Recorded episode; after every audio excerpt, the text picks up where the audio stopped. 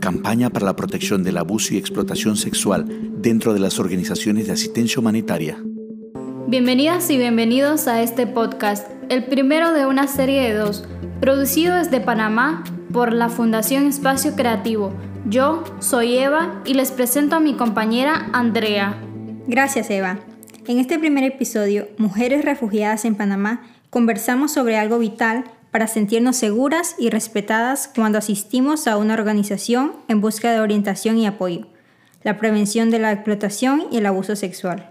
Somos mujeres refugiadas porque tomamos la difícil decisión de dejar nuestros hogares y países debido a que nuestras vidas se encontraban amenazadas solo por ser quien somos, es decir, fuimos perseguidas por nuestra raza, religión, nacionalidad, grupo social o por nuestras opiniones políticas. Por eso, recibir protección internacional en los países y comunidades de acogida nos permiten reconstruir nuestras vidas con seguridad junto a nuestras familias. Las personas refugiadas no llegamos con las manos vacías, al contrario, traemos talentos, fuerza, esperanza, cultura, comidas e ideas que enriquecen a las comunidades que nos abren las puertas. A pesar de esto, empezar de nuevo como solicitantes de la condición de refugio en un país que no conocemos es una experiencia compleja y agobiante por los trámites legales que tenemos que realizar, conseguir dónde estar, garantizar la comida, encontrar una oportunidad de trabajo, cuidarnos de la violencia, conocer la legislación y costumbre del país, conseguir una escuela para nuestros niños y niñas, acceder a los servicios de salud, comprender el lenguaje y aprender a movernos por la ciudad no es nada fácil. Afortunadamente, existen instituciones y organizaciones humanitarias que buscan garantizar el acceso a servicios básicos como alimentación, salud y protección a personas que enfrentan situaciones de emergencia.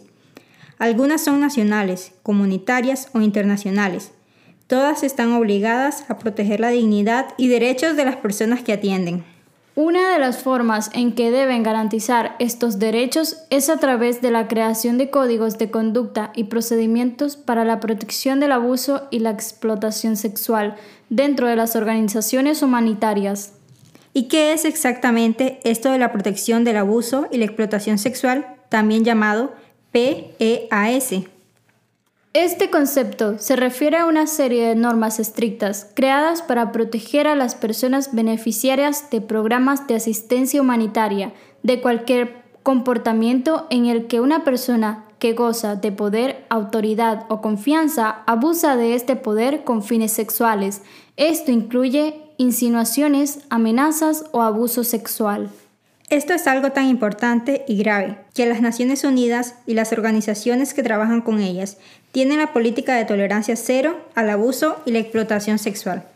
Y significa que cualquier persona relacionada a una organización humanitaria, desde la persona que conduce un automóvil o limpia las oficinas, hasta la que dirige o toma las decisiones, pasando por voluntarios e incluso sus proveedores de bienes y servicios que incurra en esas prácticas, será investigada, destituida de su cargo y denunciada ante las autoridades.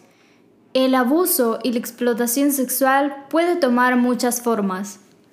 Por ejemplo, si una persona que trabaja en una organización pone como condición para entregar agua, alimento, albergue o algún otro servicio que la persona beneficiaria acceda a caricias, favores sexuales o le insinúa que se encuentra en deuda por haber recibido asistencia de su parte, es abuso y explotación sexual, precisamente por la posición de poder en que se encuentra quien está obligado a facilitar la asistencia. Si un trabajador o trabajadora de una organización humanitaria inicia cualquier tipo de relación sexual con una persona menor de 18 años, es abuso sexual.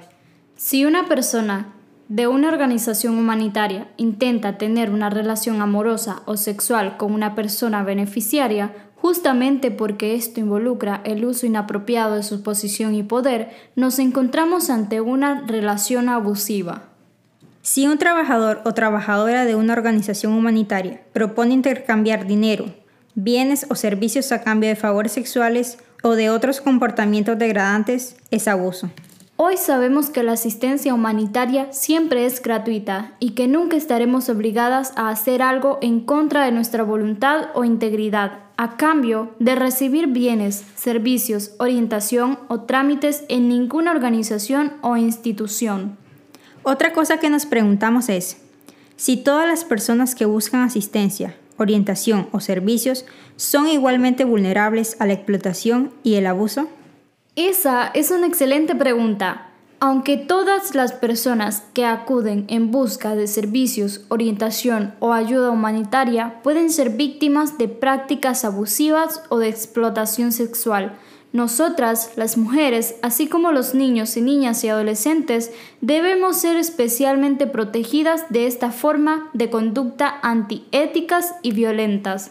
Y es que lo que sostiene el abuso y la explotación sexual es la desigualdad en el poder. El poder que tiene una persona debido a su trabajo en una organización o institución frente a una persona en situación de vulnerabilidad. Y si además de ser solicitantes de la condición de refugio o refugiadas, sufrimos discriminación por ser mujeres, por nuestra nacionalidad, por nuestro color de piel, por nuestra ascendencia étnica, por nuestra edad o por nuestra religión, estaremos en mayor vulnerabilidad a ser víctimas de abuso, aún en los espacios donde debemos ser protegidas y respetadas. ¿Y si esta situación es tan grave, por qué no se denuncia?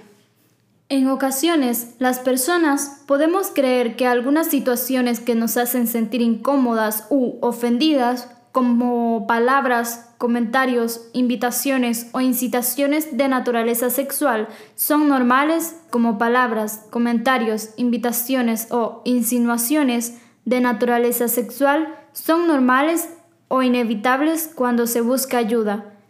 En otras, las sobrevivientes deciden callar o no denunciar por temor a dejar de recibir apoyo, asistencia, protección o servicios que realmente necesiten. En otros casos, pueden sentir que no se les creerá, que se les culpará de la situación o que su experiencia traumática será ventilada frente a otras personas o la comunidad. Es por eso que tener esas conversaciones es tan importante. Una organización ética nunca hará sentir a la persona afectada que fue su culpa. Al contrario, las organizaciones cuentan con procedimientos y canales para que todas las personas que sufren un trato abusivo o que creen que otra persona lo sufre puedan presentar sus quejas, preocupaciones y denuncias de una forma segura. De esta forma, las personas sobrevivientes de violencia y abuso podrán recibir ayuda especializada de forma rápida y segura. Mientras, la organización estará agradecida de poder detener a un agresor. Si tú o alguien que conoces ha sido amenazada o víctima de alguna forma de trato abusivo, puedes hablarlo. Recuerda que las organizaciones tienen políticas estrictas de cero tolerancia al abuso y a la explotación sexual. Ellas cuentan con varios mecanismos para presentar quejas, preocupaciones y denuncias. Por ejemplo, puedes encontrar en los murales o en los materiales impresos de las organizaciones los teléfonos, WhatsApps, correos electrónicos o páginas web donde puedes presentar quejas o denuncias. Otras organizaciones cuentan con buzones para depositar esta información. Si te sientes incómoda, también podrás conversar con una persona especializada de la organización que sabrá escuchar y cómo atenderte. La mayoría de las organizaciones tienen personas que actúan como puntos focales para tratar de forma rápida y efectiva este tipo de denuncias. Es importante saber que las preocupaciones, quejas o denuncias pueden hacerse de una forma anónima o personalmente, pero siempre serán tratadas con confidencialidad, profesionalismo y respeto. Las organizaciones tienen la obligación de investigar de forma rigurosa y si lo deseas, tendrás el derecho a ser informada del resultado. Denunciar o presentar una queja no excluye a las personas de seguir siendo beneficiarias de asistencia o apoyo de parte de la organización. Asimismo, todos los procesos de investigación son confidenciales. Esto quiere decir que ninguna persona denunciante será expuesta durante ni después del proceso. Después de la presentación de la denuncia, las organizaciones humanitarias deben apoyar con todo lo que la persona afectada necesite para sentirse segura. Esto podría incluir asistencia material básica, atención médica, apoyo psicosocial y orientación legal. Como refugiadas y solicitantes de la condición de refugiado, nuestra dignidad y derechos deben estar garantizados siempre, pero especialmente cuando accedemos a servicios en organizaciones que tienen la misión de protegernos. Conocer nuestros derechos, así como los mecanismos para protegernos y denunciar los actos que atentan contra nuestra dignidad y seguridad. Es importante para cuidarnos a nosotras mismas, a nuestras familias y comunidad. Gracias por permitirnos compartir esta información. Conocer las normas para la prevención de la explotación sexual y el abuso es clave para fortalecer la seguridad entre nuestra comunidad de personas refugiadas. Si estás en Panamá y tienes sospechas de abuso por parte de un trabajador humanitario, presenta tu queja o denuncia al punto focal de PEAS de la organización o en Defensoría del Pueblo, línea 127 INAMU, línea 182, Ministerio Público Ciudad de Panamá, 507-2913, San Miguelito, 507-3312, Secretaría de Niñez y Adolescencia, 504-4052. Si crees que esta información es útil para otras mujeres refugiadas, te invitamos a compartirlo a través de mensajería de texto, WhatsApp o por nuestras redes sociales. Muchas gracias.